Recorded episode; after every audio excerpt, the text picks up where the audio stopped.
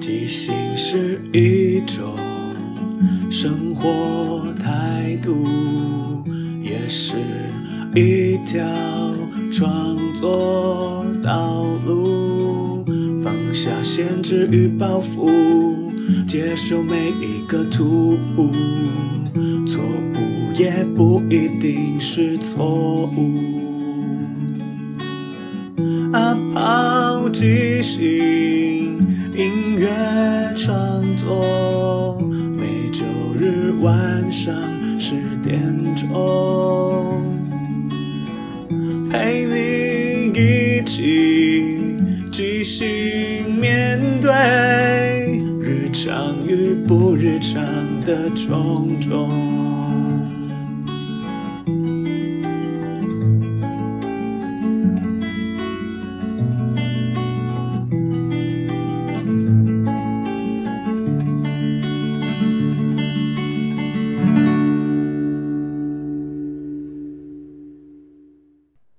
嗨，大家好，我是阿抛，欢迎收听阿抛的即兴音乐创作。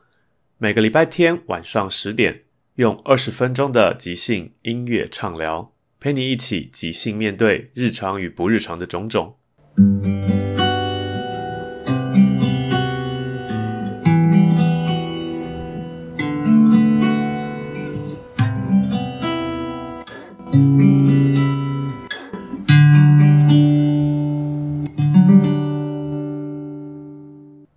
这个单元即兴畅聊，要来聊聊即兴剧演员的真实。今天也是特别企划之九五来了的最后一个段落。今天我们一开始会先听到，主要是我问九五说他心中理想的即兴剧是什么，然后就提到说，即兴剧演员跟一般喜剧演员有什么不一样，他有什么特别的地方。而即兴剧演员里面那个真实，是他觉得即兴剧最有趣，也最让观众买单的地方。那到底是什么呢？我们就先来听一下。但是，容我温馨提醒，因为是我们在日常的对话，所以语速非常的快，建议大家可以先在这个时候停下你的手机，让语速回到正常速度。相信原来的速度就已经很快了，因为是在聚会的后期，所以大家声音已经开始很糊，鼻音很重，然后咬字可能也不太清楚，甚至有大量的杯子碰撞桌椅的声音，所以请大家多多见谅。那我们先来听一下喽。我们常讲喜剧演员跟即兴剧演员最大的差别就是，喜剧演员在台上他的搞笑可能让观众好笑，但他自己可能是不一定好笑，他不一定愉快，他可能是平，甚至更悲。然后他下台之后，他可能是悲的。嗯，但即兴剧最强的精神就是你必须是在舞台上，你自己也觉得非常好玩，嗯，你也很享受，然后观众才会跟着享受。所以对我来讲，真正即兴剧应该就是即兴剧演员也要觉得很好玩哦，他也要觉得非常好。也就是说，今天这个点子他丢出来，他也觉得天哪，真是太即兴了，我真的觉得太好笑，或者真的觉得太有趣了。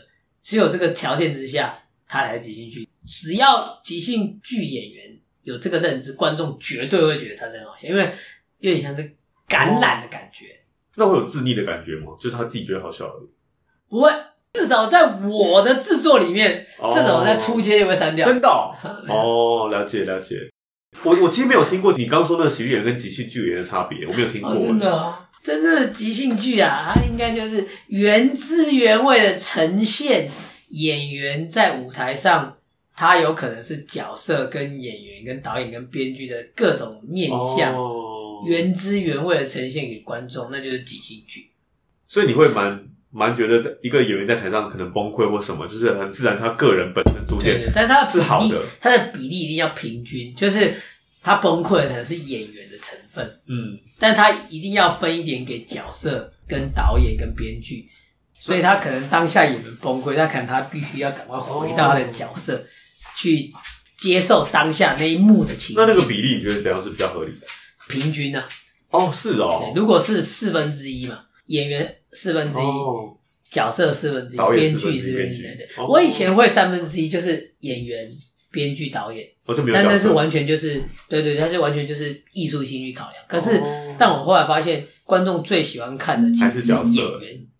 哦、演员，演员就是这个人，因为真的东西是最、哦、最珍贵。你会看现在好莱坞电影最卖座就是真实故事改编，因为真的东西绝对比编出来吸引人，所以真的东西是绝对吸引人。所以今天这个演员在舞台上演一个角色，他都是演。但如果这个演员是真实，譬如说你是阿抛，嗯，你在演一个贵妇，然后你在贵妇上表演多么精确，但是你但今天在演即兴的过程当中，你发现一个状况是阿抛的反应，哦，即便是阿抛的错愕跟阿抛的笑，哦，观众绝对买单，因为他们看到的是阿抛，哦，因为观众非常喜欢看到真实的东西，哦，所以我后来发现，诶，即兴剧里面它一定要编给演员的成分，所以。我后来导的戏啊，你可以秉持着，只要你的演员跑出来一点是没有问题的。嗯，我也是在即兴剧我才原来演员可以跑出来，可以跑出来。因为以前剧场就是很在意，就是你是那个角色，你不可能让自己跑出来。对对对，演员跟角色之间的差别，因为编剧跟导演其实那个是瞬间出现的，嗯、就是你这个短暂的片段当中，你瞬间出现一个一个一个节奏，你可能就你就可以实现你的编剧跟导演，嗯、所以他可能比较难。观察到，oh, 但是观众最常观察到就是到底你是你是角色你还是演员你，嗯，然后可能我觉得演员保持度是可以提醒观众我们在看即兴剧，但是最好看的当然就是你角色比例一定要保持住。我自己会理解好像比较是就是角色有，但是偶尔可以让演员出来，偶尔的吐槽啊或者偶尔的什么事情会会让。戏剧比较完整，但是又可以看到真实的。也可以这样讲，因为我现在看到，因为觉得本人出来之后有趣，所以他们就一直在做本人吐吐槽啊，或是这种各种跟观众。哎、欸，可是那个本人他可能不是本人，他可能是哦某种包装后的他的本能。譬如说，他是一个脱口秀演员，他来演即兴剧，所以你看到他，你可能是他演，但是这个演员是脱口秀的他，并不是真正的他。但是真正的他应该是指。他当下他不知道怎么演，哦、真实的对对对，或者是说他当时他就会这样反应的他的那种感觉，嗯、那才是真实的他。因为观众要看来是真实，不是说真实，因为他的前提是即兴。我们在差不多玩，我在玩第三年，我们就在讨论一个问题，就是为什么即兴剧演员演到最后要演到好像不像即兴一样，还像行云流水一样？为什么有剧本的演员要演的好像好像即兴一样？哦，对不对？因为我们最常。最好看的戏就是看起来不像演，就真实的。嗯嗯、可是即兴是真实，可是为什么我们还要挑战成演的好像，哎、欸，好像是套好的，哇，好厉害哦！哦然后可是他们原本有剧本的去看，好像是真的不是套好的，嗯，这是很吊诡的事情。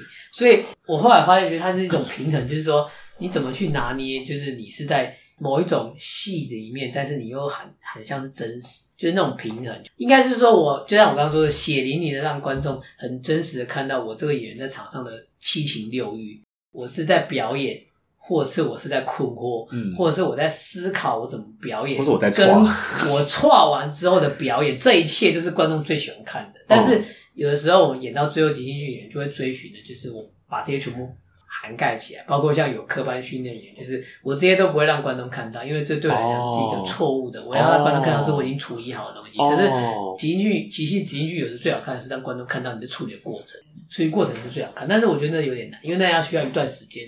你说演员本身要过这个关系，对对，你要你要接受，而且它是一段时间，就是你接受，就是如果哪一天你在舞台上，你可以演出让观众看到你如何启程。真正厉害的厨师是可以，他的厨房是透明，嗯，我可以让你看到我怎么加料，嗯，但是比较不厉害的就是我不让你看我是怎么处理我，但是真正好看的就是我完全让你看，我是让你看到，哎，我多加一匙盐，我都让你看到，这就是我。然后我再加点水，这样冲淡。真的是大师哎、欸、你觉得你自己有做到吗？有时候短片可以啊。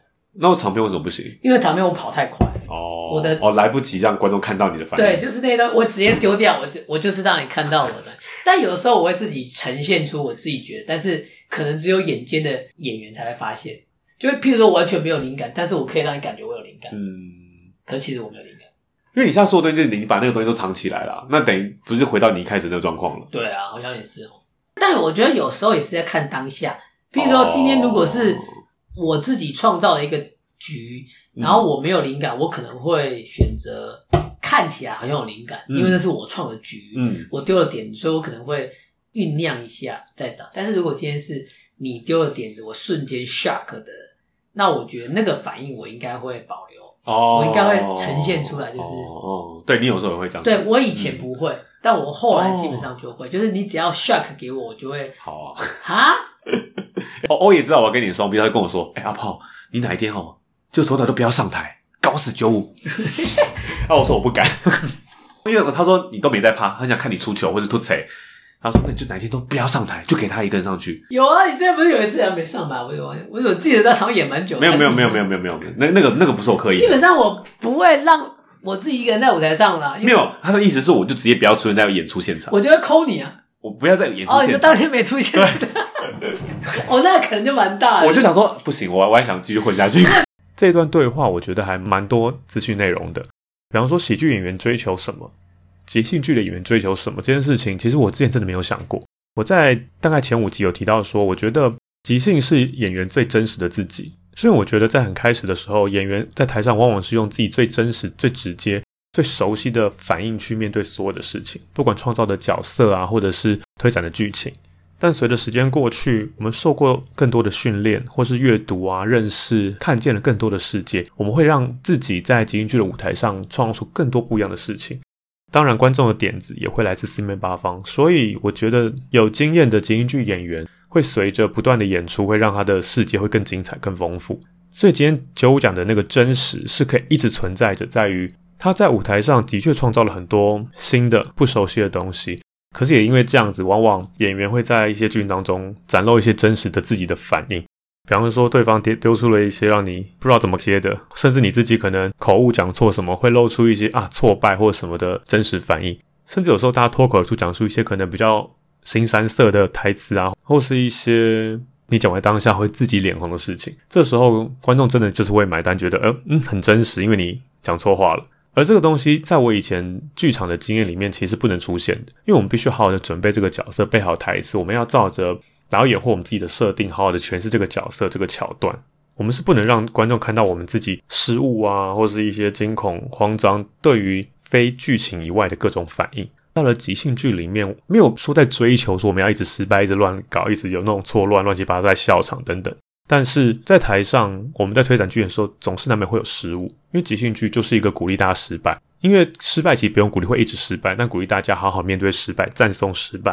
因为失败真的是很正常的事情，所以在台上看到即兴剧演员一直在失败，然后对自己的各种情绪的反应，我作为一个观众在看，我也会觉得很有趣，因为他是勇敢的在挑战自己，然后挑战成功或者不成功。我也是在这样子这些年下来，我也会试着在台上放掉一些自己的武装，因为对我来说，我常跟我朋友说，我其实是一个装模作样、技能点满的人，因为我在台上其实常常会，即使我没有灵感，即使我不知道该怎么办。我会让自己维持在某一种状态，好像我知道怎么样。就像九五自己说，他也可以让自己看起来很像有点子、有灵感，但其实没有。我自己也是这样的状态，但很多时候这样子，反而你的对手会觉得哦，你有，那我就跟着你走，不知道我已经山穷水尽。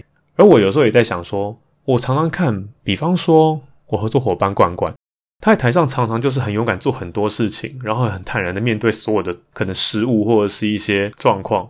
他就是一种很让人欣赏，然后又很喜欢的京剧演员。因为每次觉得他的种种好像突锤或什么都很可爱，然后都觉得我们可以接受，然后我也很希望可以跟他一起去冒险，或者是一起继续下去。然后我自己也希望可以在即兴剧的舞台上面，我可以有更多一点破绽，或者是说，我觉得我真的遇到了什么状况，我应该要让大家知道，而不是假装没有这回事。因为假装这件事情，其实就是你没有接受那些状况。你如果接受了，你就面对他，知道啊，我现在不知道该怎么走了，或是我讲错了什么话，或是啊，我忘了什么。现在慢慢的可以在台上做到这些事情，让这个演出不至于好像太紧绷或太严肃，好像一定要演到多好或多怎么样。因为其实即兴剧跟戏剧还是不太一样，他追求的其实是一种，就跟就我说的一样，演员自己要很开心，他觉得有趣，他才可以继续在台上开心的玩下去。你开心了，观众就会跟着一起开心，一起去面对这个即兴而来的种种的状况。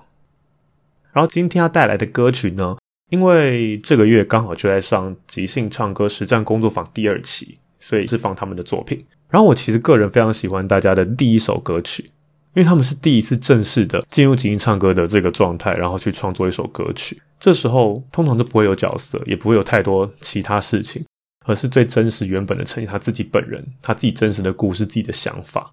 然后今天第一首歌曲是琪琪他唱的《鼻毛》。我觉得琪琪是一个很有趣的人，他常常会把故事讲得非常的生动又精彩，然后他的一些逻辑啊，或者是一些发展，往往都出我们的意料。我记得他有一次他唱一首歌在讲钱包，他说他小时候是一个很爱存钱，甚至有点小气的个性。直到他有一次去逛夜市，他心爱的小钱包里带了所有的家当，但是就在逛完夜市都不见了。他从此就不要这么辛苦存钱了，有钱就是当下直接花掉。为什么要把自己搞那么痛苦呢？就诸如此类，我觉得非常有趣的一个想法，然后那个经历这样的连接。那今天这首歌鼻毛呢？他抽到的时候，他说他开始讲他爸爸的故事，因为想爸爸的鼻毛。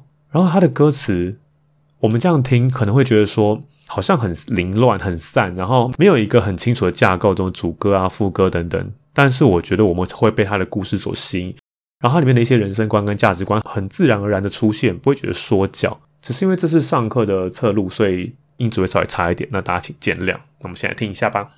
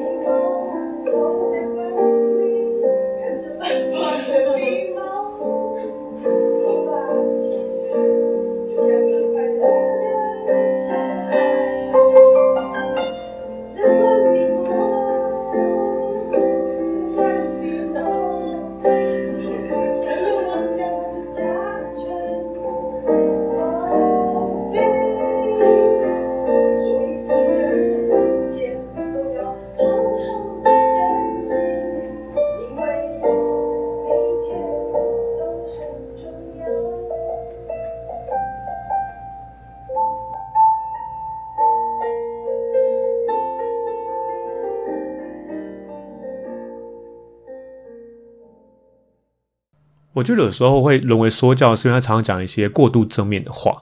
可是如果有些事情是在一些很我们日常比较会遇到中，比方说他说他爸很喜欢吃红烧肉，可是因为他妈说身体不太好，不要一直吃一些不健康的食物。可是他就说他觉得每次给他吃他红烧肉啊或喜欢吃的东西，他就很开心，像小孩子一样。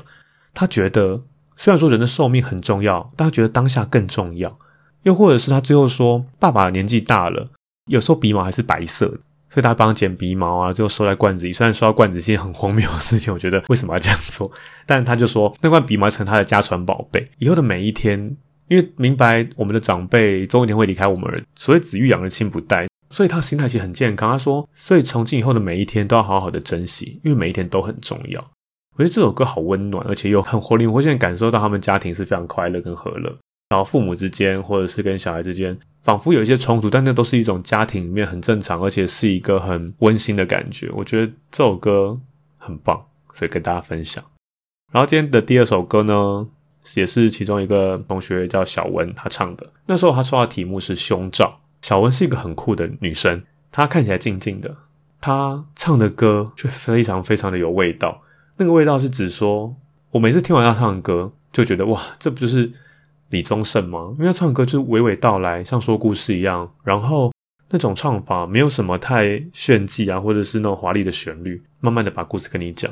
这首《胸罩》也是他在工作坊第一堂课唱的，我们先来听一下吧。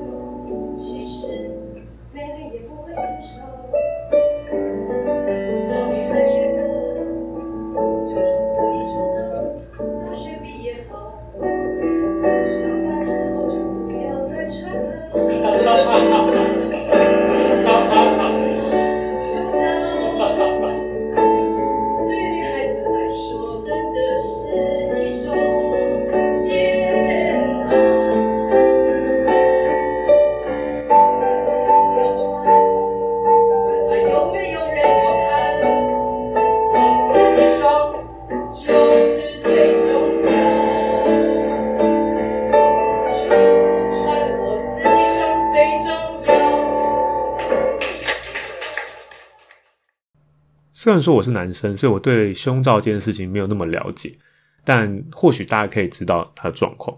所以我听到的歌，我觉得很有趣，是说原来一个女生对穿胸罩这件事情是有很多不一样的想法。她说她小时候不喜欢穿，是因为妈妈说你应该要穿，然后她要穿的话还要去试说到底要多大的 size 啊什么之类的。我很喜欢小文，是她可能对这首歌有个想象之后，她就会随着这个歌自己唱出来的歌词，慢慢的往下走，去发现她后面应该要唱什么。他前面说胸罩很重要，我们应该要穿。后面又接着说，哎，其实虽然是很重要，但是好像不一定是要靠它来展现女孩的美丽。所以到后面的副歌就唱说，其实没有了，其实美丽也不会少。小女孩觉得呢，就从国一穿到大学毕业就好，上班之后就不要再穿了。她说，胸罩对女孩子来说真的是一种煎熬，管她有没有穿，管她有没有人要看，自己爽最重要，穿不穿是自己爽最重要。像我最近看一个网红，他在说，他就说他他觉得女生穿得漂亮或性感这件事情，不是为了男生，而是为了自己开心，自己觉得穿得好看才是最重要的。我觉得这种心态是很棒、很健康的，因为虽然说有俗语说“女为悦己者容”，但我觉得每一个人对自己的外表打扮或什么，其实真的都是自己开心最重要，而不是为了谁而打扮，或是因为他喜欢看什么我做什么样。就好像你如果知道你自己的目标，你根本就不用管外面的语言，或是外面的评论是什么。你相信你做的事情是你喜欢，就去做。我觉得这首歌很有哲理，然后也让我惊艳，说哦，原来好像一个平凡的事物可以讲出一个什么故事，甚至还有一点道理，让我们事后可以好好想说，诶，对，其实是这样。很多习以为常的事情，常常都是可以被打破，只是我们习惯。然后我很喜欢即兴唱歌，很大一个原因是它让我们的创作更多元、更多面向。平常谁会帮胸罩或帮鼻毛写歌？但这个机会就可以让你好好的思考一下，这东西对你有什么不一样的意义？甚至你跟别人一样也没有关系，但是又没有人写出来，即兴唱歌它能够带我们大家去一个特别的地方，看到很多不一样的创作。然后因为这一集我想聊的是真实，就最真实的自己。然后我要放第三首歌，这一首歌。它很特别，是因为它不是在正常的场合出现的，它是在第一期的即兴唱歌实战工作坊里面呈现群星会之新生报道一的时候，那时候我们所有的学员都已经演唱完毕，然后也跟大家谢幕啊，然后说再见，我们演出结束了等等的。可是因为当天也还是有些好朋友来看嘛，因为我本身没有唱，我就是主持串场，然后引导大家这样子，然后就有些朋友说，哎，uncle uncle 就叫我要唱一下。然后我想说，好吧，反正人都来了，因为我其实真的是有朋友以为我有演出，所以来看。当发现当天我其实没有唱，然后我想说，好吧，那我来满足一下他们的期待好了。我现场随便抽一张纸条，然后就开始说，那我带这一首歌。然后这首歌其实这个歌名对我来讲，在前面有唱到，但重点其实是我的尾巴，因为那一段真的非常的真实。是我把歌唱完了，可是我一直看他们一直看着我，好像期待后面有什么东西，然后我就很直接的跟他们唱这些事情。我们就直接来听吧。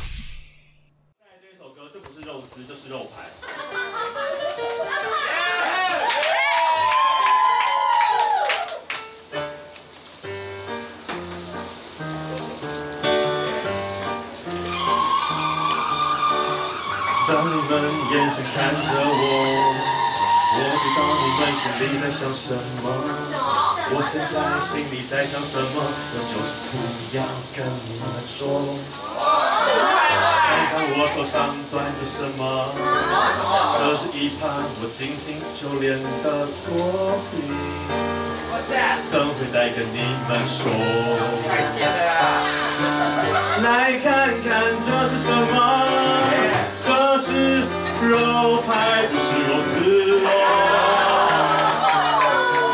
这不是肉丝，是肉排，肉排，因为肉排才能押韵，才是我的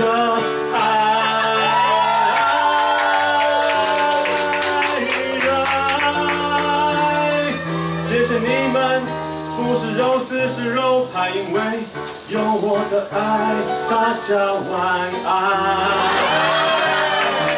我们要准备散场，看到对面那些服务生，心里在想还不快点结束啊！这样他们下班十个小时后就要上班啦。真的赶快回家，为什么你们还在等什么呀？等的歌现在就结束啦。谢谢。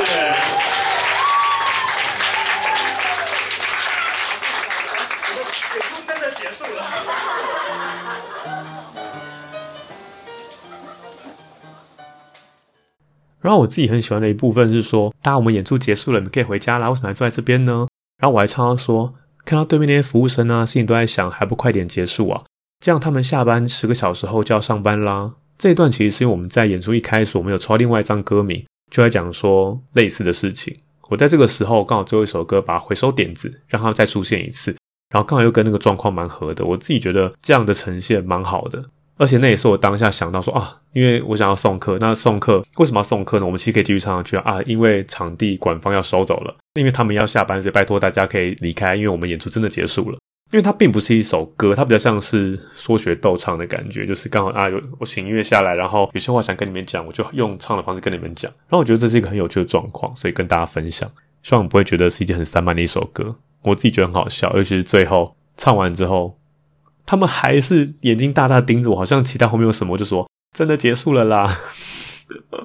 这一集感觉会很长。以上。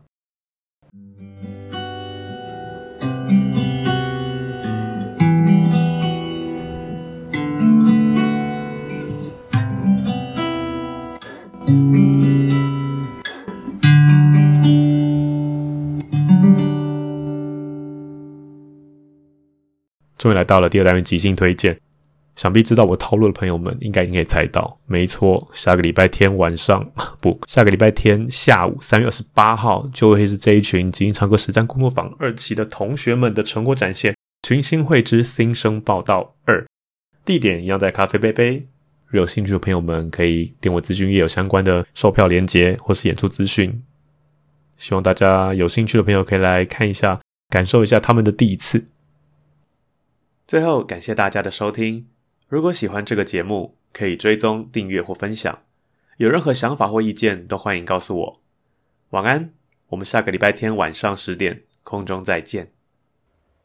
即兴是一种生活态度，也是一条创作道路。放下限制与包袱。接受每一个突兀，错误也不一定是错误。啊，抛即兴音乐创作，每周日晚上十点钟，陪你